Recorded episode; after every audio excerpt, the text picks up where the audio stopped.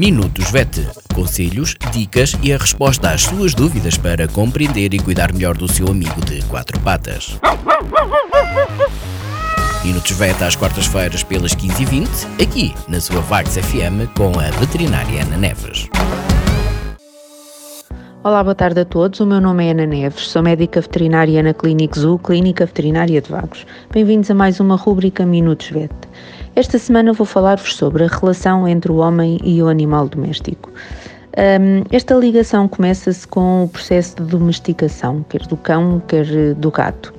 A domesticação é um processo evolutivo que vai envolver a adaptação de uma determinada espécie e não é exclusivo de um só animal. Implica mudanças nas características, mudanças adaptativas de uma determinada espécie.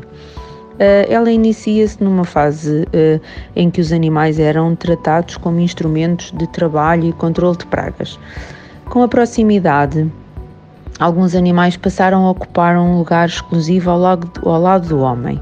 Uh, o costume de criar animais, que inicialmente era restrito, de criar animais que inicialmente era restrito às elites sociais, estendeu-se à classe média a partir mais ou menos do século XVI, XVII as pessoas começavam a ver os animais não apenas com, uh, com a sua forma uh, utilitária. Aos poucos, cães e gatos tornaram-se os animais de, de estimação preferidos. No início do século XIX, criou-se o primeiro Clube do Canil, que, que hum, envolvia, intervinha na criação de cães e gatos que passa a ser feita de uma forma permanente e sistemática e também passa a ser sujeita à avaliação e à atribuição de, de prémios.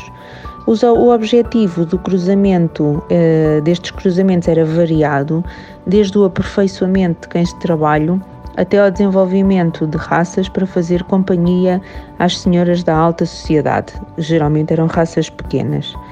Foi na Idade Moderna que surgiu a ideia de que a relação com os animais de estimação poderia ter uma uh, função terapêutica e de socialização. Atualmente é designada por terapia assistida por uh, animais. Assim, entende-se que a relação entre o homem e o animal apresenta, desde a antiguidade, laços afetivos que são complexos.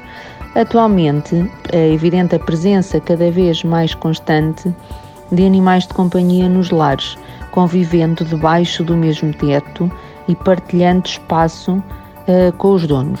Assim, torna-se claro que num dado momento o animal era apenas um companheiro com, função, com funções de auxílio para o homem e noutro momento, na atualidade, passa a ser um ente com quem partilhamos espaço, sentimentos, brincadeiras, etc. O animal é capaz de um amor incondicional, uma vez que ele de facto não pede nada em troca não tem um olhar crítico, o que vai reforçar o vínculo que consegue estabelecer com o ser humano, nomeadamente com as crianças. Esta interação tem ganho novos significados no decorrer uh, do tempo. Nós partilhamos, brincamos, mimamos os nossos animais de estimação. Neste momento, há raças, principalmente de cães, que estão de tal forma domesticadas que não conseguem sobreviver eh, sozinhas num ambiente sem humanos, portanto, tipo no mato, etc., já não conseguem sobreviver. Uh, temos também um novo conceito de família, não é? Fala-se cada vez mais em família multiespécies, que inclui não só o, os elementos humanos da família, como também os animais de estimação uh, que se relacionam e que, que com, este, com, esta, com esta família. Portanto, o cão e o gato passam a ser parte uh, da família e, do conceito de família. Uh, no momento da perda, pode ser tão devastador como o luto provocado pela morte de um amigo ou de um familiar e que nem sempre é compreendido pelas pessoas que nos rodeiam mas que é sempre muito importante que seja feito, tal como fazemos o luto das pessoas próximas de quem, eh, de quem gostamos. Há também cada vez mais profissionais na área da psicologia e da saúde humana que estão preparados para lidar com este luto. Não há que ter vergonha desses sentimentos, mas como costumo dizer nas minhas consultas, as alegrias que eles nos dão uh, são muito superiores às tristezas no fundo e o saldo é sempre positivo. Portanto, com isto vos deixo. Boas férias e até setembro. Minutos VET. Conselhos, dicas e a resposta às suas dúvidas para compreender e cuidar melhor do seu amigo de quatro patas.